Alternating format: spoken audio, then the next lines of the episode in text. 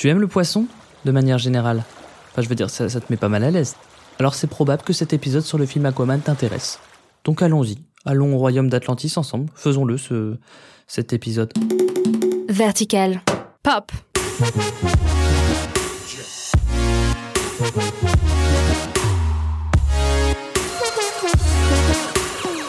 Et pour profiter au mieux du vaste royaume d'Atlantis, les cinémas Pathé Gaumont, sponsors de cet épisode, vous proposent de vous immerger dans le film Aquaman grâce à la technologie ScreenX. Tu sais pas ce que c'est hein, la technologie ScreenX C'est parce que c'est le turfu, mes petits potes.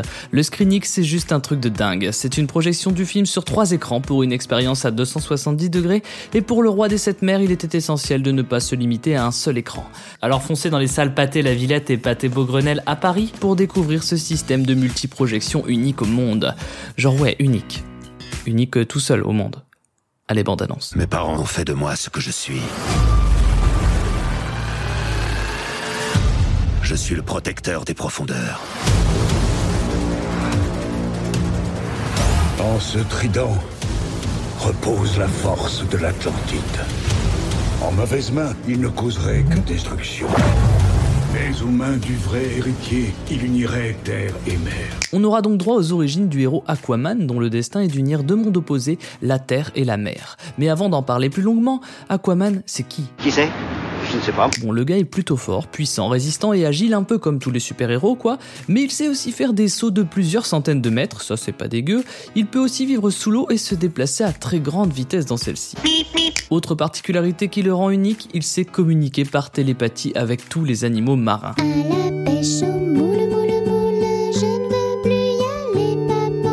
au-delà de tous ses pouvoirs, le gars a un trident magique qui lui permet de maîtriser les éléments comme la glace, la foudre ou encore le vent, le genre d'outil sympa, genre comme une bonne perceuse visseuse mais en plus stylé quoi. Et malgré tout ça, la hype sur Aquaman a mis du temps à arriver car il a longtemps été considéré comme le vilain petit canard des super-héros. Dans Big Bang Theory notamment ou dans Bob l'éponge mais surtout dans South Park où il est parodié avec le personnage Seaman, membre des super meilleurs potes, où il est victime de beaucoup de moqueries d'une part du fait qu'il ne représente aucune religion au contraire de tous ses camarades et d'autre part à cause de ses pouvoirs grâce auxquels il peut trouver de l'eau sous l'océan. Pas grand intérêt.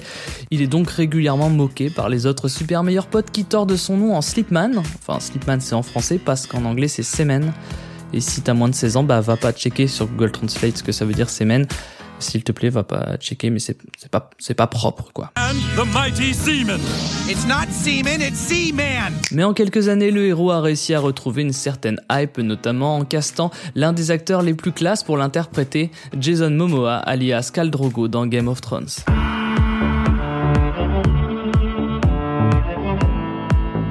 L'acteur qui avoue avoir toujours été fasciné par le personnage d'Aquaman a d'ailleurs été un peu surpris d'être appelé pour le rôle, mais heureux d'apprendre que l'équipe du film cherchait justement un look inhabituel pour lancer cette nouvelle franchise.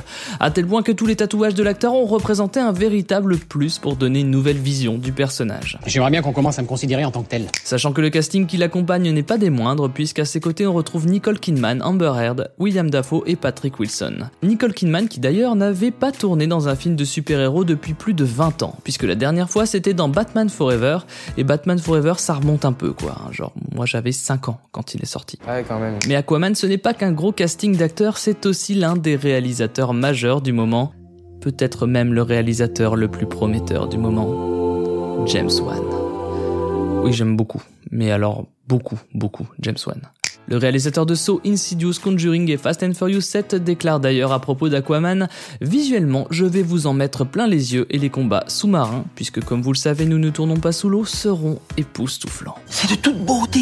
Car oui, imaginer un monde sous-marin a été un vrai challenge pour James Wan et son équipe, à tel point que le réalisateur a passé un an en montage et en post-production pour rajouter l'eau et peaufiner les scènes d'action. Et même Jason Momoa déclare à propos du travail de James Wan La production artistique du film est hors norme, et je me sens tout petit au cœur de cette entreprise gigantesque. Ouais, quand même. Mais au-delà d'un univers visuel de doudingue, nous avons droit à la version moderne du super-héros, puisque le film se base sur la série de comics écrits par Geoff Jones et dessiné par Ivan Reis en 2011. Et croyez-moi, puisque j'ai eu la chance de lire cette saga, c'est vraiment pas dégueulasse comme base de départ. Mais si ce film voit finalement le jour, il y avait à la base un tout autre projet, un projet de série imaginé par Alfred Goss et Miles Miller en 2006 qui devait raconter les aventures du dieu des sept mers. Mais le projet a été avorté même si le pilote de 42 minutes de la série est disponible sur les internets. Mais là je vous parle pas d'un truc disponible sur internet, mais d'un truc dans vos cinémas dès aujourd'hui avec un univers de foufou, un casting de foufou et un réalisateur de foufou. Donc ça sent le truc de de foufou. Et on vous rappelle que vous pouvez prolonger l'expérience sur trois écrans avec la technologie ScreenX à Paris, au Pâté La Villette et même l'associer à la technologie 4DX au Pâté Beaugrenelle pour plonger complètement dans l'univers d'Aquaman à 270 degrés. Oui, plonger. C'est rigolo de dire plonger, puisque c'est dans l'eau. Tu vois le délire, plonger dans l'eau si vous voulez le faire, je vous ai mis toutes les infos dans la description de ce podcast. De notre côté, c'est fini pour ce numéro de Vertical Pop. On vous encourage à nous suivre sur toutes vos applis de podcast. J'ai pas fait l'erreur depuis le début de Vertical Pop et là, ça y est, je viens de dire podcast au lieu de podcast. Bah, comme, euh, comme tout le monde, quoi. J'avais réussi jusque-là, mais non. Donc, on vous encourage à nous suivre sur toutes vos applis de podcast préférés et on se donne rendez-vous la semaine prochaine pour un nouveau shot de petites infos sur la pop culture. Pop.